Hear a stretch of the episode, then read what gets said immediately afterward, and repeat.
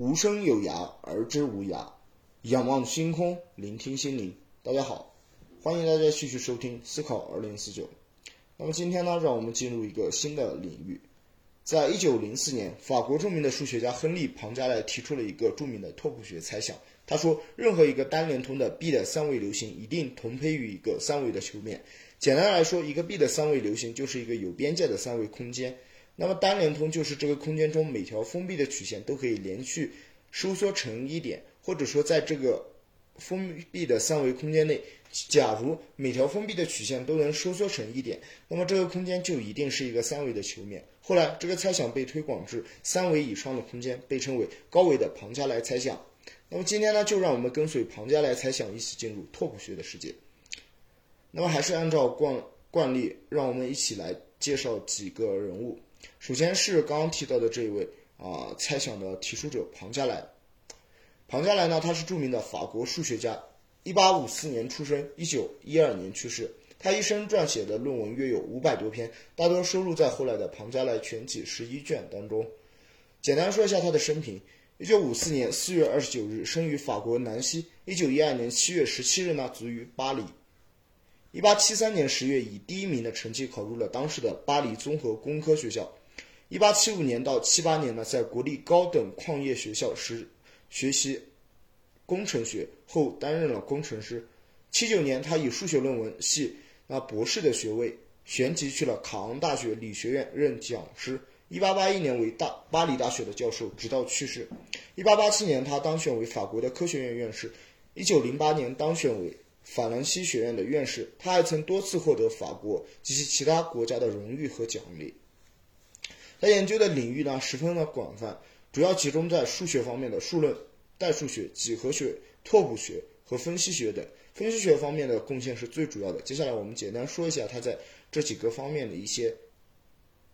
贡献。早期的主要工作呢是创立这个自首函数理论。一八八三年提出了一般化的单质化定理。一九零七年，他和 P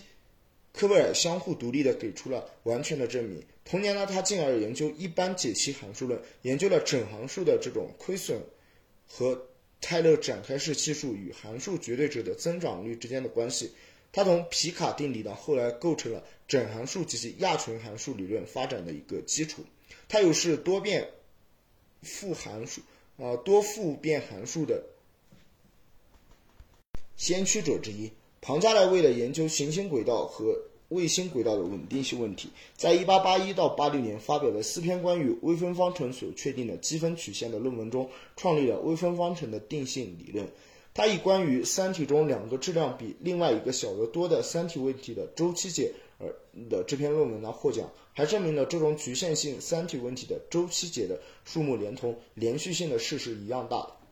他还开创了动力系统理论，1895年证明了庞加莱回归定理。在天体力学方面的另一项成果是，在引力的作用下，流转流体、转动流体它的形状，除了已知的螺旋椭球体、不等椭球体和这个环状的球体以外，还有三种庞加莱离形体的存在。他对于数学物理和偏微分方程呢也有贡献。他还研究过拉普拉斯算子的特征值的问题，给出了特征值及特征函数存在性的严格证明。他还在积分方程中引入了复变函数的分析方法。促进了弗雷德雷霍姆理论的发展。对于现代数学来讲，最重要的影响便是创立了组合拓扑学。一八九二年，他发表了第一篇论文。一八九五到零四年，他在六篇论文中建立了组合拓扑学。庞加莱的思想呢，也预示着德拉姆定理和霍奇理论的出现。在经典物理学方面，庞加莱还对狭义相对相对论、电子理论等方面也做出了贡献。在电子理论方面，他首先认识到洛伦兹变换。它可以构成一个群的现象，同时在哲学方面，他还是约定主义的代表人物和直觉主义的先驱者。在数学哲学史上，他不同意 B A W 罗素、D 希尔伯特等人的观点，反对这种无穷集合的概念，而赞成潜在的无穷现象，认为数学最基本的直观概念便是自然数。他反对把自然数归结为集合论的做法，这当然也使得他成为直觉主义的先驱者之一。在哲学方面呢，他有三本主要的著作，分别是《科学与假设》《科学的价值》《科学与方法》三本。好了，那么关于庞加莱呢，我们就简单介绍这么多。接下来看一下这一位这个世纪难题，就是庞加莱猜想。庞加莱猜想呢，正如我们在开头所提出的，它是一九零四年所提出的。我再说一下这个猜想的内容。他说，任何一个单连通的 B 的三维流行一定同胚于一个三维的球面。简单来说呢，一个 B 的三维流行呢，就是有一个有边界的三维空间，而单连通呢，就是这个空间中每条封闭的曲线都可以连续的收缩成一点。或者说，在一个封闭的三维空间呢，假如每条封闭的曲线都能够收缩成一点，那么反过来也可以证明这个空间就一定是一个三维的球面。后来，这个猜想还被推广至三维以上的空间，被称为高维的庞加莱猜想。等一下我会讲到这一段历史，大家可以继续往下听。那么，如果说刚刚我那段解释你觉得啊有点不太清楚或者太过抽象的话，我可以简单的打个比喻。我们想象呢，在这样一个房子当中，这个空间呢是一个球，或者说想象是一只巨大的足球，里面充满了气。我们钻到里面看，那么这就是一个球形的房子。我们不妨假设这个球形的房子的墙壁它是用钢来做的，非常的结实，没有窗户，没有门。我们在这样的球形房子里拿一个气球来说，带我们来到这个房子里，随便什么气球都可以，嗯。不过呢，这个气球是有一些要求的。首先呢，这个气球它不能是扁的，而是已经被吹成某一形状，什么形状都可以啊。但是呢，这个气球我们还可以继续吹大它，而且假设气球的皮呢特别的结实，肯定不会被吹破。也就是说，你可以想吹多大就能吹多大。同时，我们还要假设这个气球的皮是无限的薄的。好了，接着我们继续吹大这个气球，一直吹，一直吹。那么吹到最后会发生什么样的情况呢？庞加莱先生猜想，吹到最后，一定是这个球的表面和整个球形的房子的墙壁表面紧紧的贴住，中间呢没有丝毫的缝隙。我们还可以转换另一种方法想想，如果我们伸缩围绕一个苹果表面的橡皮带，那么我们就可以既不扯断它，也不让它离开表面，而使它慢慢的移动，收缩成为一个点。另一方面，如果我们想象同样的橡皮带以适当的方向呢缩点在一个轮胎面上。我们不扯断橡皮带或者是呃轮胎的面，也是没有办法将它收缩成一个点的。也就是说，这种轮胎状和这个球状的这两个呃表面，它的这个性质呢是不一样的。如此呢，我们就可以说苹果的表面它就是单连通的，而轮胎面则不是。看起来呢，这不是很容易想清楚的。不过数学可不是随便想想就能证明一个猜想的，而需要严密的逻辑推理。和数学推理。那么，在两千零零年的五月二十四日，美国的克雷数学研究所，就是那个大名鼎鼎的克雷数学研究所啊，它的科学顾问委员会把庞加莱猜想呢列为了第七个千禧难千禧年大奖难题之一。另外的六个呢，我们也特别了解啊，分别是 P 与 NP 问题、霍奇猜想、黎曼假设、杨米尔斯理论的存在性与质量缺口，还有纳维斯托克方程的存在性与光滑性。BSD 猜想这七道问题呢，被研究所认为是最重要的数学经典问题，至今呃经许多年呢仍未解决。克雷数学研究所的董事会决定建立七百美元的大奖，每个问题的解决都可以获得百万美元的奖励。那么既然这个奖特别特别的有名和特别的赚钱，我们就来看一下这个庞加莱猜想啊，它的一段悠久的这个证明的历史。提出这个猜想以后呢，庞加莱曾经一度认为自己已经证明了它。不过没有过多久呢，证明中的错误便被暴露了出来。于是，错误学家们呢开始了证明它的努力。首先是早期的证明，庞加莱猜想在二世纪三十年代以前呢，它只有零零星星的几项研究成果。但突然，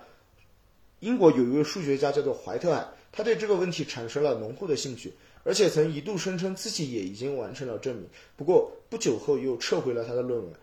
不过呢，失之东隅，收之桑榆，在这个过程中，他发现了三维流行的一些有趣的特例。这些特例呢，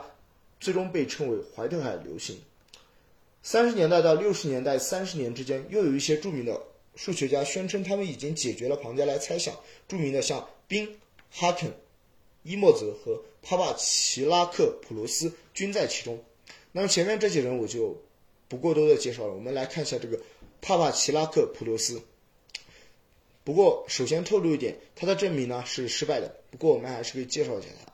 在一九四八年以前呢，他一直是与数学圈保持着一定的距离，直到被普林斯顿大学邀请作为讲师呢，才开始变得小有名气。一九六七年呢，他获得了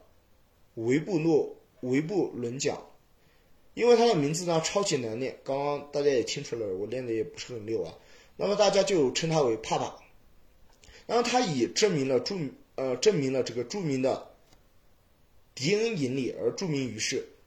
嗯，当时有一位喜好文弄墨的数学家约翰米尔诺，曾经呢为此写下过一段打油诗：无情无义的迪恩引力，每一个拓扑学家的天敌，直到帕帕奇拉克罗斯证明的居然是毫不费力的。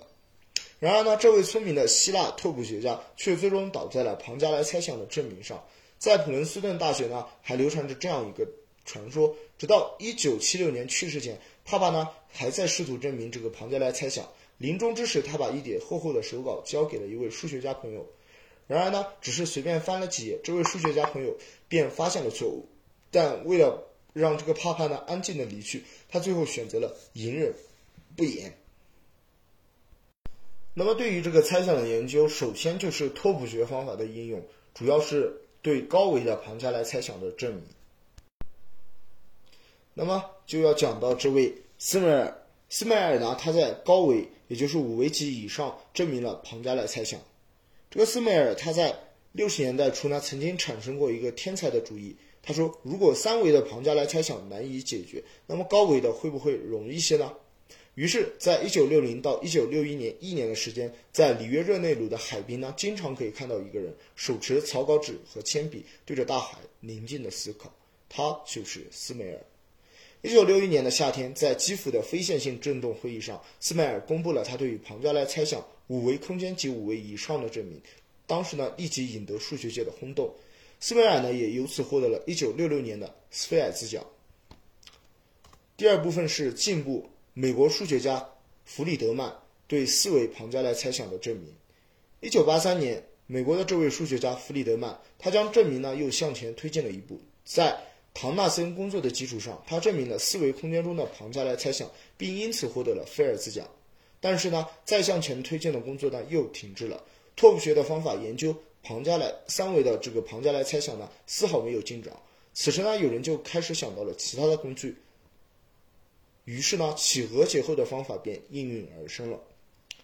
首先要介绍一下瑟斯顿，他对三维流星进行切割的应用。他呢，在呃庞加莱猜想证明方面引入了几何结构的方法，对三维流星呢进行了一个切割，并因此获得了一九八三年的菲尔兹奖。清华大学的数学系主任文志英曾说：“就像费马大定理，当古山至尊猜想被证明以后，尽管人们还看不到具体的前景，但所有人的心中都有数了，因为一个可以解决问题的工具呢出现了。”理查德·汉密尔顿与丘成桐，他们对里奇曲力流的。研究，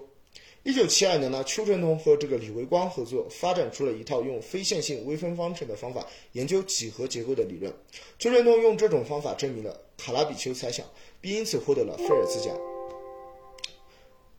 一九七九年，在康奈尔大学的一次研讨班上，当时的斯坦福大学教授邱成桐呢，见到了刚刚我们提到的这位哈密尔顿。邱振东曾说，那时候哈密尔顿刚刚刚呢在做这个里奇流。别人都不晓得跟我说，其实我觉得这个东西呢不太容易做。没想到一九八零年他就做出了一个重要的结果。于是我跟他讲，我们可以用这个猜想来猜想的证明来，呃，这个猜想的结果来证明庞加莱猜想以及三维空间的一些大的问题。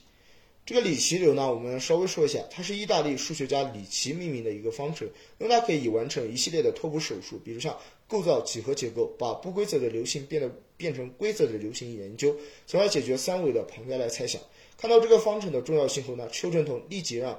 呃，跟随自己的几个学生跟着哈密尔顿去研究这个里奇流，在使用里奇流进行空间变换的时候，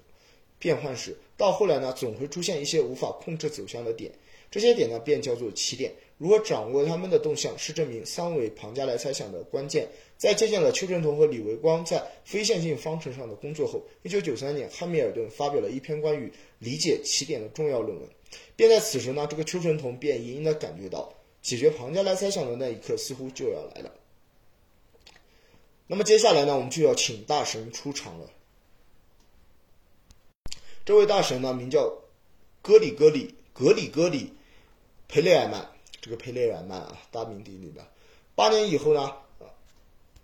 这个佩雷尔曼他在两千零二年的十一月到两千零三年的七月之间呢，将三份关键的论文手稿粘贴到了这个 arxiv 点 org，也就是一个专门刊登数学家和物理印本论文的一个网站上。并用电邮呢通知了他当时结识的几位数学家，声称自己呢已经证明了这个几何化的猜想，也就是庞加莱猜想三维空间的证明。在两千零五年的十月呢，数位专家呢证明验证了该证明，一致赞成意见啊的呃一致赞成的意见呢几乎已经达成。这个佩雷尔曼还说，如果有人对我解决这个问题的方法感兴趣，那么就在那儿让他们去看看吧。我已经发表了我所有的算法。我能提供的给公众的东西呢，就这些了。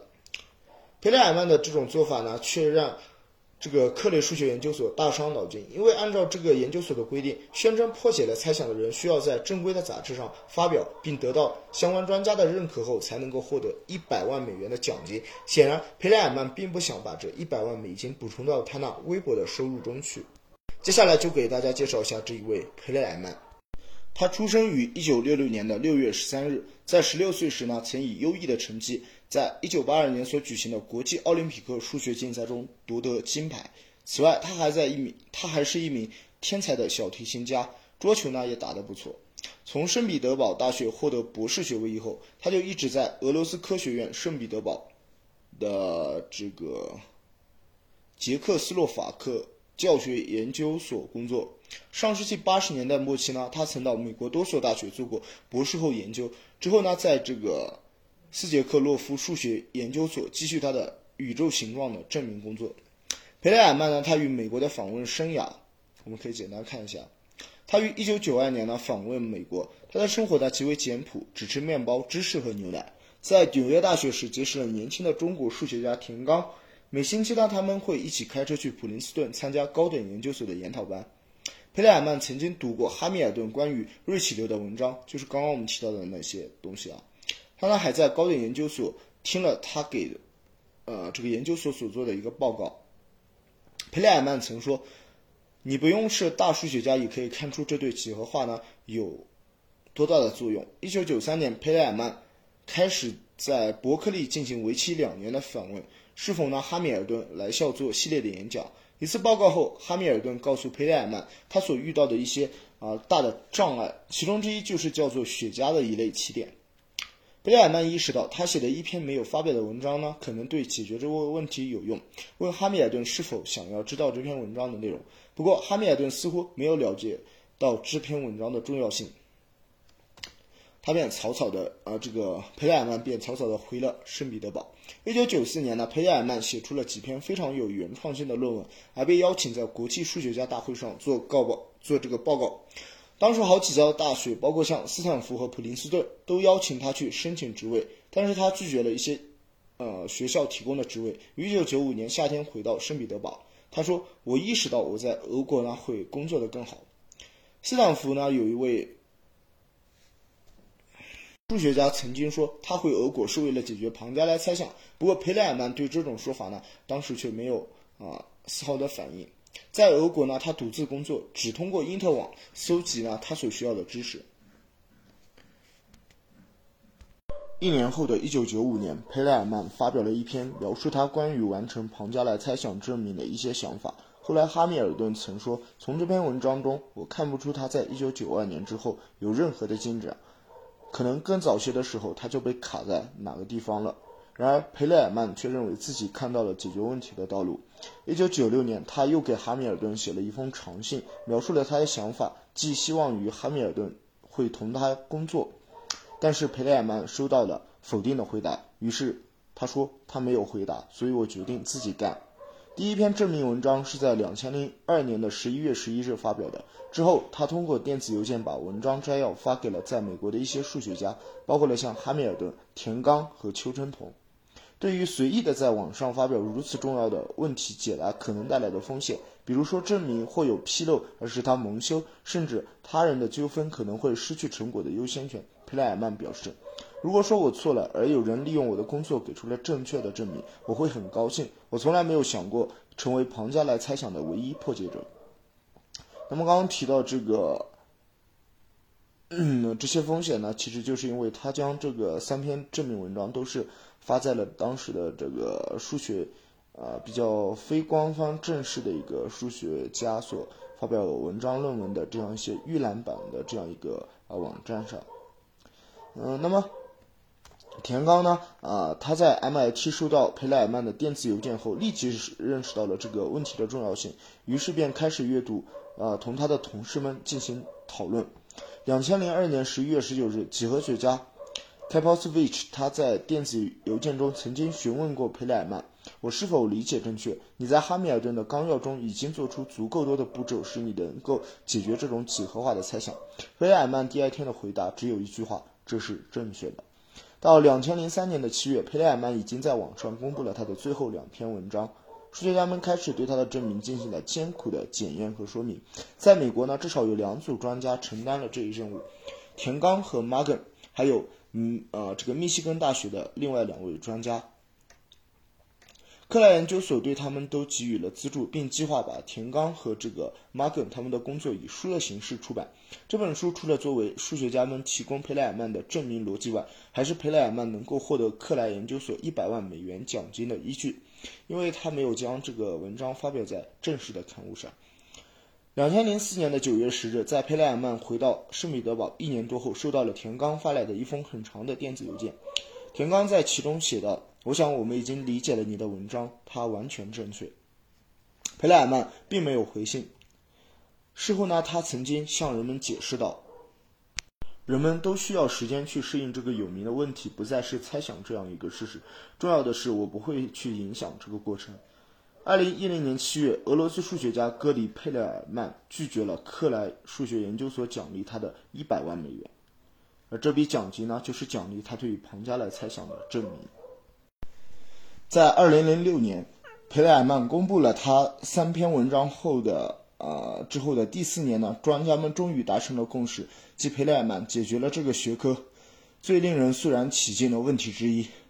不过，这个猜想的解决却触发了一场风波。接下来，我们就讲一下这个乌龙啊。两千零三年的春天呢，邱成桐在了解这件事情以后，曾经召集了中山大学的朱锡平和他的一个大学生，里海大学的这个曹怀东，承担解释佩莱尔曼的证明的工作。这个邱呢，还安排朱他在两千零五年六月份呢，啊，叫这个哈佛大学去访问，在一个研讨班上讲解佩莱尔曼的证明，并继续与这个曹一起写他们的文章。三年后的零六年四月十三日，亚洲数学杂志编委会的三十位数学家收到了邱振通和另一位共同主编的电子邮件，通知他们在三天内呢对邱啊打算发表在这篇杂志上的这个朱锡平和曹怀东的一篇文章呢发表意见，题目是瑞奇流的哈密尔顿佩莱尔曼理论、庞加莱和几何化猜想。电子邮件呢并没有包含这篇文章评审告诉呃报告或者摘要。至少一位编委呢要求看这篇文章，却被告知无法得到。在四月十六日呢，曹收到了邱成桐的邮件，告诉他文章已被接受，摘要呢已在杂志的网站呢啊进行了公布。一个多月以后，曹和朱的文章题目在啊这个亚洲数学杂志的网页上却被改成了庞加莱和几何化猜想的一个完整证明，瑞奇流和哈买哈密尔顿培莱尔曼理论的应用。摘要呢也被篡改了，新加了一句话是说，这一证明呢应当被看作瑞奇流和哈密尔顿佩莱尔曼理论的最高成就。其他一些数学家并不同意曹和朱对于庞加莱猜想所做出啊重要贡献或者新贡献的说法。纽约州立大学实校啊实习分校的这个几何学家约翰摩根也说，佩莱尔曼已经做了证明，这个证明是完整而正确的。我看不出啊这个曹和朱他们做了什么其他不同的事情。两千零六年八月二十一日出版的《纽约客》杂志刊发了一则关于庞加莱猜想的长篇报道。报道的第一作者是美国哥伦比亚大学新闻系的教授纳萨 s e v i a Nasa）。他呢曾经写过《美丽心灵纳史状》一书。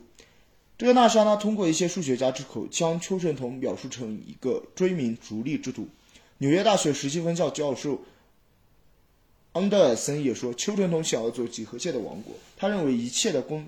呃，功劳应当都出自于他，他并不喜欢别人侵入他的领地。麻省理工学院的数学系教授斯多勒克也说，他做过辉煌的事情，也为此得到了辉煌的荣誉，他拿到了所有的奖。在这个问题上，他好像还想捞一把，我感到这有点卑劣。在文章所配发的漫画中，邱正桐正是，呃，从佩戴尔曼胸前摘走了那枚菲尔兹奖的勋章。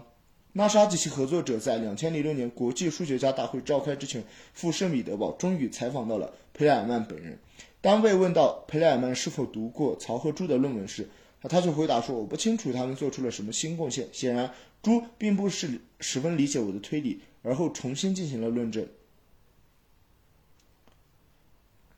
最后，朱希平和曹外东自己也都承认了，他们在这个问题上并没有做出什么新的贡献。十二月三日，曹外东和朱希平在数学家公布运本的网站呢贴出了一篇文章，题目是《庞加莱猜想与几何化猜想的汉密尔顿佩莱尔曼证明》。两位作者在文章的引言中都说，此文是他们对于在亚洲数学杂志两千零六年第十卷第二期上所发表的，就刚刚提到的那篇文章的修订版。原来的文章题目呢是庞加莱与几何化猜想的完整证明，瑞奇流和汉密尔顿培尔曼理论之应用。而且在原来的摘要中称他们给出了庞加莱与几何化猜想的完整证明。这句话在新版中被便被删掉了。两位作者特别指出，我们改变了标题并对摘要做修改，是为了反映我们的观点，即证明庞加莱猜想的全部功劳应该属于汉密尔顿和培莱尔曼。事实上，给这两位作者宣布他们对于庞加莱猜想证明呢没有功劳之前，邱振东教授已经在国外说过他们的工作没有任何的原创性。也就是说，邱振东自己已经否定了在六月初对于中国媒体的讲话。啊，另外说明一下，此事件中这个《纽约客》的采访对象与采访发布后，有多人表示纳沙及其合作者也是在歪曲事实，包括这个理查德·汉密尔顿在内的多名数学家发表联合声明，表示文章没有正确的反映出他们对邱的评价。纽约大学十七分校的教授安德尔森在事后的澄清信中也明确表示：“我明确告诉过他，也就是这个纳沙，当初我做的做出的评价不过是出于猜测，没有任何的事实根据。我从来没有允许他引这样引用我的话。”另一篇采访对象，麻省理工学院的这个数学系教授斯特洛克，更是在澄清后表示：“纳沙及其《纽约客》啊杂志的这个编委呢歪曲报道，让我及其其他接受。”这个纳沙采访的人都震惊和愤怒。斯，呃，斯德洛克也更进一步表示，纳沙在六月参加了这个邱振桐担任大会主席的国际超弦大会后，设法让我相信他对于邱振桐非常崇拜，询问我对于他的活动的看法。我告诉他，我很仰慕邱，我很仰慕和支持邱啊，他支持中国年轻数学家以及改变中国学术界的腐这种啊腐朽状态所做的努力。我曾经告诉他，有时候我觉得他的处置方法呢值得商榷。特别的，我告诉他，至少在我眼中，秋呢啊不善于去保护自己，过于的这种特立独行，还把自己暴露在敌人的面前。如同他文章中所写的那样，他有没有？他有意的歪曲了我的陈述，并且不可原谅的加以杜撰。与大多数人一样，邱振东也有自己的缺陷，但是大多数人无法比拟的是，他的高尚品德呢远远超过了他的缺点。不幸的是，纳沙用我的话来支持他的反面论证，为此呢，我无法原谅他。那么，伴随着这几次新闻媒体的澄清呢，这件事也算是啊打上了一个句号。那么，以上内容呢，就是对拓扑学、庞加莱、庞加莱猜想以及庞加莱猜想证明过程中的一些叙述。那么，在接下来的内容呢，我们又回到拓扑学啊，继续来看一下这一门啊几何学的一个非常重要的领域。我们还是轻松一点吧，就啊给大家介绍几个经典的这个拓扑学问题。首先就是大名鼎鼎的七桥问题，啊，它是十八世纪著名的古典数学的问题之一。啊，据说在哥尼斯堡呢，在一个公园里有七座桥将这个普雷格尔河和两个岛及其啊岛屿河岸连接起来。那么，呃，问题就是是否可以从这四块陆地中任何一块陆地出发，恰好通过每座桥一次，再回到起点，也就是不重复的这样一个问题。欧拉纳他于一七三六年研究并解决了这个问题，他把问题归结为呃一笔画问题，证明了上述走法都是不可能的。有关图论研究的热点问题，欧拉呢不仅解决了这个问题，而且还给出了连通图中可以一笔画的充要条件是。基点的数目不是零就是两个，连到一起的数目如是奇数条，就称为奇点；如果是偶数条，就称为偶点。想要一笔画成，必须中间点均是偶点，也就是有来路时必须有另一条去路。基点只可能在两端出现，因此任何图能够一笔画成基点，要么在，要么呃，要么没有，要么就在这个啊连通图的两端。那么第二个问题的话是欧拉定理啊，这个呢大家可能有点陌生啊，在拓扑学的发展历史中，还有一个著名而且重要的关于多面体定理啊，也和这个欧拉有关。这个定理的内容是，如果说一个凸多面体的顶点数是 v。零数是 e，面数是 f，那么它们呢满足这样一个关系，也就是 f 加 v 减 e 呢等于二。根据多面体的欧拉定理呢，我们可以得出这样一个有趣的事实，也就是说，在这些多面体当中，只存在五种正多面体，它们是正四面体、正六面体、正八面体、正十二面体和正二十四面体。最后一个经典问题呢是四色问题，四色问题呢在之前呢被证明之前称为四色猜想。一八五二年。毕业于伦敦大学的这个弗洛西斯·格斯格斯里，他来到一家科研单位搞啊这个地图着色的工作时，发现每幅地图都可以用四种颜色着色，使得其共有边界的国家都被披上了不同的颜色。一八七二年，英国当时最著名的数学家凯利呢，正式向伦敦数学学会提出了这个问题，于是四色猜想就成为了国际数学世界呢所关注的一个重要的问题。一九七六年，美国的数学家。阿佩尔与这个哈肯，他们在美国的伊利诺斯大学的两台不同的电子计算机上用了一千两百多个小时，做了一百多亿种判断，终于呢完成了四色定理的证明。不过，不少数学家呢并不满足于计算机所取得的成就，他们认为应该有一种更加简洁明快的书面证明的方法。那么，以上三个呃这个经典问题呢，都是已经被证明了的这个拓扑学问题啊。此外呢，在拓扑学领域还有很多。啊，目前还没有被证明的有趣的猜想。那么，呃，如果大家感兴趣呢，我们后期可以做专门的这个专题来讨论这些内容。希望大家能够多多的留言支持。接下来我们再来看一下拓扑学它的一些主要的领域和分支。首先呢，就是拓扑空间。拓扑空间它的基本性质啊，主要是体现在三个方面，分别是分离性、紧性和连通性。我们知道，在欧式空间当中，点集的研究啊，它也一直是拓扑学的重要的组成部分。它呢已然发展成为一般拓扑学与代数拓扑学所交汇的领域，这也看作是几何拓扑学的一部分。五十年代以来呢，啊，以这个 R. 曲宾为代表的美国学派的工作呢，加深了对于流行的认识，啊，在这个庞加莱猜想四维空间当中的证明呢，发挥了很大的作用。从皮亚诺曲线引起的这个维数据连续统的研究，习惯上也呢看成一般拓扑学的分支。再来说一下低维拓扑学，呃，首先是这个代数拓扑学啊，这个 L.E.G. 呃布劳威尔他曾经在1910到12年间给出了用单纯映射逼近连续统映射的方法，呃中的许多重要的几何现象，用以证明了不等维的这个欧式。空间当中的不同胚的现象，它们就不同胚。引进了同维流行之间的映射度呢，可以研究同论的分类，并开创了不动点理论。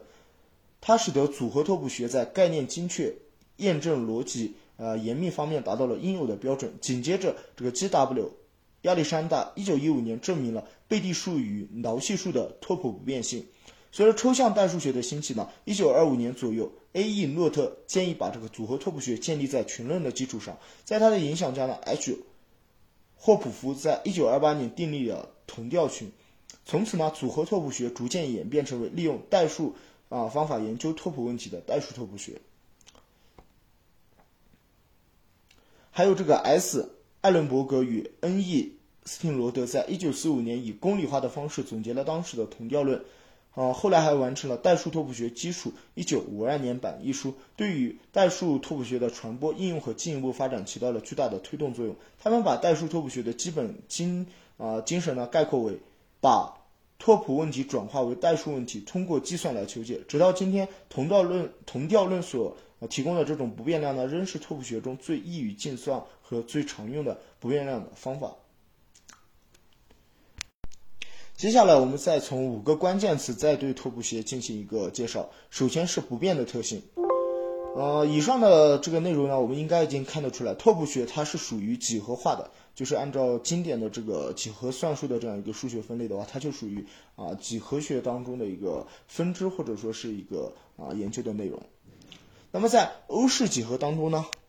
刚性的运动呢，它是保持内积不变的，也就是说平移啊、旋转还有翻折，它都保持长度和角度不变。而仿射几何中的仿射变换呢，则是保持单笔不变；映射几何中的这个啊摄影几何当中的摄影变换，则是保持交笔不变。那么也就是说，在这几个几何学分支当中的一个特点就是不变。几何学的精神呢，似乎就是要研究几何对象在与特定变化下的这种不变性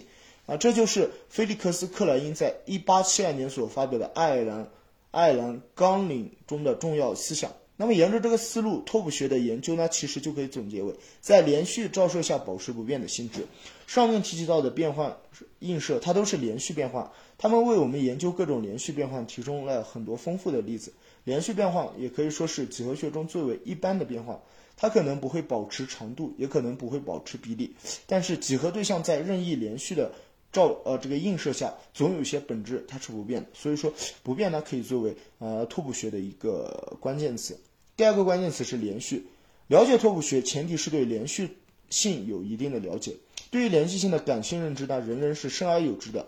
啊，两个原本很近的点，经过连续的映射后，它们点啊也是可以很近的。在这里呢，啊这个我们用近这样一个感性的表述呢，实质上暗示了。拓扑空间可能存在着度量，诚然，度量呢，呃，它是诱导拓扑十分自然的一个事情，足以应对常见的情景。不过，数学家呢并不止步于此，因为远近这种概念呢还没有完全摆脱欧式空间所带给我们的束缚，啊，由此呢，他们就引入了另一个概念，叫做理论，呃，这个领域。它呢是从最基本的点级出发，为我们提供了近这一概念更一般性的刻画，于是便造就了更包容性的理论。我们最常见的这个领域呢，就是度量空间当中的开球领域。简单来说，它就是描述一个拓扑空间的点是以怎样的方式聚集在一起的，它们被一份一份的打包起来，而连续的映射其实就是这些包裹的快递员。快递打包的灵活性呢，取决于领域的丰富性。领域呢就像泡泡，两个泡泡并集呢。就形成一个大的泡泡，两个泡泡交集呢会形成一个小泡泡，这些泡泡呢都可以当做是快递的包裹。包裹呢它从一个空间传递到另一个空间是不能被打散的，打散呢就意味着连续性的破坏。每一个完好无损的邮递啊过来的包裹一定原先都是完好无损啊完好无损的。那么这就是拓扑学的连续性。第三个特点是同胚。同胚的话，在讲这个庞加莱猜想的时候，大家应该是有所印象的。如果说两个空间存在于一个连续映射其逆映射也是连续的，我们就说这两者是同胚的。同胚呢，意味着两者呢，啊，它的一切拓扑性质它都是相同的。那么从出发到任意其他拓扑空间的连续映射，都自然的对应到一个连续映射。反过来，如果到有，呃，如果有一个连续映射，那么就一定有一个从道的这个映射。按范畴论的思想。这并无本质的区别，可以视为同一对象。假设两个人的人际关呃关系网络是一样，那么这两个人的社会社会身份地位也是一样的。也就是说，人和社会关系的总和。将一个正方形压扁成一根线，它是连续映射，但是这个映射呢，并不是同胚的映射，显然它是不可逆的。下一个关键词是代数。不变量呢，其实是为了分类。同胚、同论、同调，显然是一个等价的关系。彼此不同胚的这个拓扑空间，它们注定有着质的区别。闭曲面分类定理告诉我们，这个区别就在于洞的个数。这个洞呢，在拓扑学当中呢，被称为亏格。对于低维的空间都是显而易见的，但是。如何讨论高维的不变量啊，则需要花一番脑筋了。与此同时，数学家们已经不再满足不变量，谁说不变量非得是个数呢？拓扑空间是否可以用其所蕴含的群作为一个彰显个性的名片？于是代数拓扑学便应运而生。例如说，拓扑空间上道路的接连续乘法而构成的群，基本群，由闭链形式和这个所构成的交换群呢，同调群，这些群的定义不受维数的影响。追求高维拓扑空间的利器。事实上，拓扑空间每个系数同调论的质和交错和恰恰等于欧拉式系数，而后者呢，则与刚刚提到的这个亏格有关。我们可以回忆一下黄金多面体的欧拉公式：v 减 e 加 f 等于二，这是一个交错的和公式。这里呢就是球面的欧拉式系数，因为黄金多面体和球面它事实上是同胚的。到目前为止，就连关于高维球面的同调论，即稳定同论群理论，仍然是有许多未解之谜。数学家为此开发了许多代数拓扑工具，比如像同论论、同调代数和谱序列等。最后一个关键词呢是微分。正如前文所说，一般的拓扑空间呢，它都是不具备度量的。但是如果说将分析的工具应用到拓扑学中，我们就不得不对拓扑空间的光滑性有一定的要求，我们便称之为微分拓扑流行。流行上的向量场呢，它是切纵的这个纵面，那这个截面。所谓切从呢，它就是流行每一个点的切空间，包括像切线啊、切平面，它们所构成的。Hofpointscale。理论告诉我们，流行上向量场的所有起点指数与流行的欧拉系数有关。艾默斯理论则告诉我们，通过啊行嵌，通过这个流行嵌入到欧式几何中的高度函数的非对化临界点，可以解决流行生长的节点，即在哪里分支，在哪里闭合。于是同论型呢也就被决定了。仅仅是研究论层就获得了如此丰富的信息。著名的 Hobsbawm chain 啊，那么。这个呢，你可能没听说过，但是提到它中文名字，你就特别熟悉了，就是陈省身定理啊。它呢则暗示了更多流行的纤维球当中蕴含着更加丰富的信息。好了，那么到这里的话，我们就基本上把这个拓扑学的内容，还有庞加莱以及庞加莱猜想呢，基本上就是整体上已经结束了。在节目的最后呢，我想再回到庞加莱的作品上，给大家简单介绍他的几本作品。庞加莱一生呢，可谓是著。著述众多，其中专著达到了三十余种，研究报告达到五百多篇，散见于各国的学会杂志之中。法国科学院呢，从一九一六年开始出版《亨利·庞加莱全集》，到一九五四年出齐了全部十一卷，这其中便包括了庞加莱的重要科学论文，他对自己工作的部分陈述，他的传记作家啊达布所写的传记达两卷，以及在他诞辰一百周年纪念上，人们就他的生平和工。呃，工作所做的演讲，啊，是在第十一卷当中。庞加莱的科学思想可谓博大精深，学术著作对于当时甚至现代的科学界来说，内容都是艰深无比的。即便如此，他那些深奥的专著仍是世界各国学者竞相翻译和研究的经典之作。他最最具代表性的科学哲学著作《科学与假设》《科学的价值》《科学与方法》和《最后的沉思》，先后被译成英、德、法、俄、西班牙、瑞典、日。中文等文字几乎传遍了整个文明世界。首先是《科学之价值》这本书呢，最早被翻译成中文，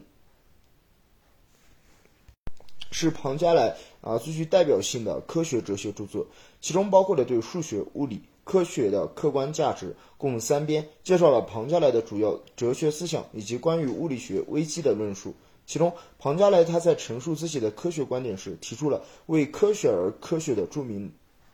论断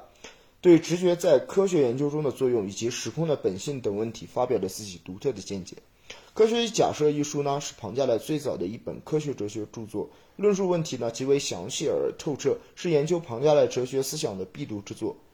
这本书呢主要以哲学观点论述科学与假设的关系，内容分为了数与量、空与间、力和自然界四部分。在该书中，庞加莱对十九、二十世纪之交的物理学理论状况进行了较为全面的分析，集中批判了经典力学的一些基本概念和原理，并通过对非欧几何学和物理学中的一些基本